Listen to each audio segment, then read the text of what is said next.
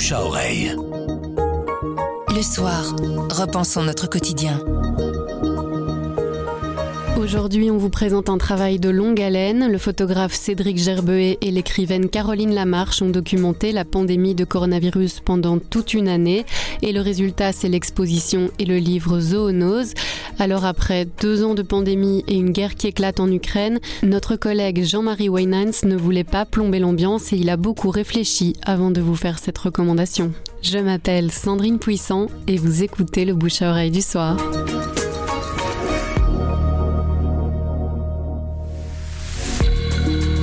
Vous aurez peut-être reconnu derrière ce nom bah, le virus Covid-19. Oh non, non, non, pas encore le virus Covid-19, je vous entends d'ici, je vous comprends, moi non plus, j'ai pas envie nécessairement qu'on me parle tout le temps de ça. Et puis en même temps, ben, il y a une expo qui se passe à la Louvière pour le moment. Il y a un livre qui vient de sortir. Et cette expo et ce livre, eh ben, ils sont euh, assez extraordinaires. Assez extraordinaires que pour se dire, OK, on en a bouffé pendant deux ans. Maintenant, on a une autre catastrophe qui nous tombe dessus. Mais on va quand même aller voir ça parce que ça vaut vraiment le coup. Tout simplement parce qu'en même temps, quand on rentre au musée Yankelevitchi, puisque c'est là que ça se passe, il y a des portraits des soignants. Des portraits en noir et blanc, en très grand format. On regarde ces portraits, on se dit, waouh, j'avais déjà oublié.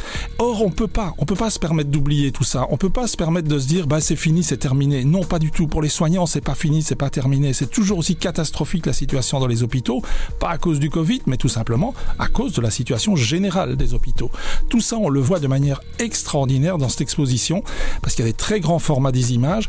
Alors, parmi les images très fortes, il y en a une euh, qui a l'air euh, extrêmement violente quand on la voit. Il y a deux soignants qui sont harnachés avec le casque, la visière, le masque, euh, et puis il y en a un qui tient un monsieur qui manifestement a pas envie de se laisser faire et l'autre qui s'approche de lui avec un écouvillon pour faire le petit test habituel. Si on n'a pas les légendes, on comprend pas très bien ce qui se passe. En fait, c'est dans un EHPAD, une maison de retraite et c'est la première fois que les médecins arrivent pour faire les tests et tout simplement ces personnes âgées qui sont là ne sont au courant de rien et ce monsieur ne comprend absolument pas ce qu'on lui veut. Il voit deux espèces de cosmonautes qui arrivent sur lui euh, avec des tenues hallucinantes qui veulent lui enfoncer un truc dans le nez et donc il résiste tout simplement.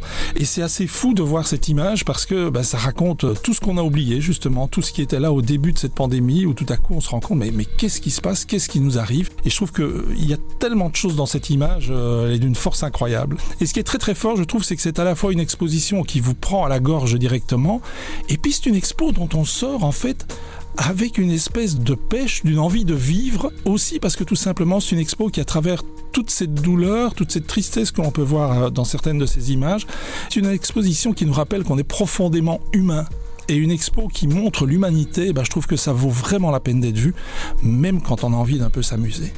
Alors ça se passe au musée Yankelevitchi à la Louvière jusqu'au 26 mars. Si vous voulez plus d'infos, c'est www.lemil avec deux L.be et ce mille avec deux L.be en plus il nous fait une fleur puisque c'est gratuit cette exposition, ça vaut vraiment la peine d'être vu et puis il y a le livre Zoonose qui lui paraît aux éditions Le Bec en l'air.